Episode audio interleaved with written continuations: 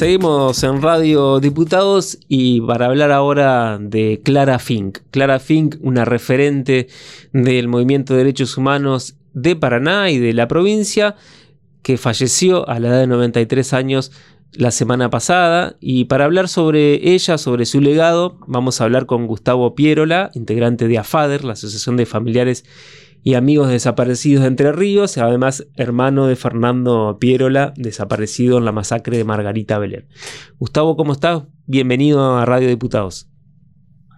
Hola Alfredo, gracias por la llamada. Un placer estar con ustedes. Bueno, gracias por atendernos. Estamos también aquí con nuestro compañero Jorge Luna. Y más que nada, lo que queríamos preguntarte es qué, qué nos deja Clara. Sabemos que su fallecimiento ha generado mucha repercusión, muchas muestras de, reconocimiento, por un lado, a su tarea, a su lucha, y por otro lado también, por supuesto, expresiones de, dolor, ¿no? Si bien ya era una, persona mayor, por supuesto, este, todos lamentamos su partida.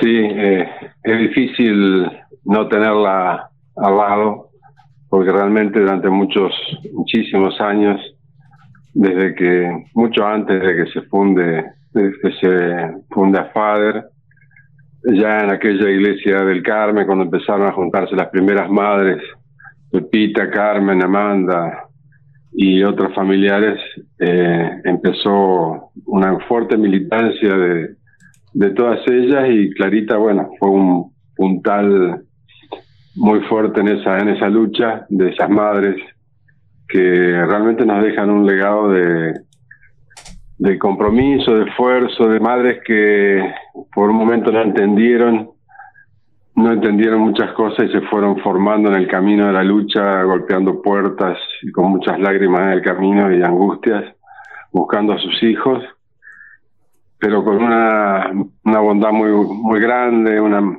una riqueza espiritual muy fuerte, especialmente Clarita con esa sonrisa de siempre y esa fuerte lucha que ella que ella enseñó y que ella llevó adelante y con ningún tipo de odio ni sed de venganza ni nada. Ese fue el mensaje que, que Clarita le deja a las nuevas generaciones, no abandonar la lucha, pero sin odio, construyendo hacia, hacia adelante. Por eso va a ser va a ser difícil no tenerla, pero bueno, nos nos queda todo su ejemplo, todo su ejemplo de, de Clarita. Y también nos queda, por decirlo de algún modo, digamos, la tranquilidad de que ella recibió ese reconocimiento en vida, ¿no? Porque no solo porque había, bueno, fue declarada ciudadana ilustre de Paraná hace ya varios años en la intendencia de Blanca Osuna, también hay una calle que lleva el nombre de su hijo, de Claudio, pero además de esto, bueno, todas las organizaciones de derechos humanos y políticas y sociales de Paraná le hicieron saber su reconocimiento, ¿no? Su admiración. Claro, ella, sí, sí, por supuesto, bien merecido que lo, que lo tuvo y lo tiene, eh, pues ya te digo, demostró con, con su coherencia, con su compromiso, con su lucha y con su sonrisa y su siempre estar bien, demostró cómo es el camino de lucha, lejos de, del odio y la destrucción que nos que fueron marcando todos los que generaron el golpe y los que siguieron y los que siguen, ¿no? Ella sigue dando el ejemplo con su, con su forma de ser. Y bueno, vale todos los homenajes que se le hayan hecho, me alegro que haya sido en vida. Eh, ella quedó como última madre, las otras se nos fueron yendo. Y bueno, siguió, siguió ella levantando esa, esa llama de la alegría y del esfuerzo y del compromiso político, ¿no?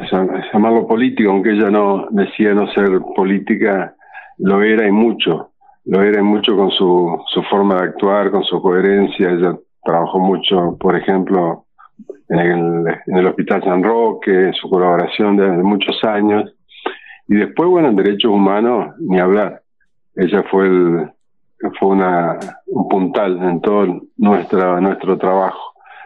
Así como ya decía, que fue un parido por, por sus hijos, en especial por Claudio. Y también ella pensaba mucho en las nuevas generaciones, pensaba en que, bueno, las nuevas generaciones son la continuidad de esa lucha. Eso, no sé si lo conversaste con ella en algunas oportunidades.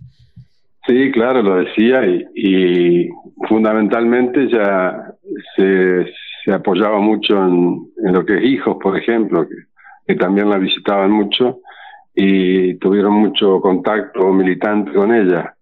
Y ella, por supuesto, era la esperanza que ella tenía era que, que toda su lucha continúe en, en brazos más jóvenes, ¿no? Bueno, Gustavo, queríamos tener simplemente estas palabras tuyas como integrante de AFADER y también sabemos que le dedicaron unas palabras el día de su fallecimiento y no, no queríamos dejar pasar, digamos, esta oportunidad para charlar con vos sobre, sobre Clara Fink.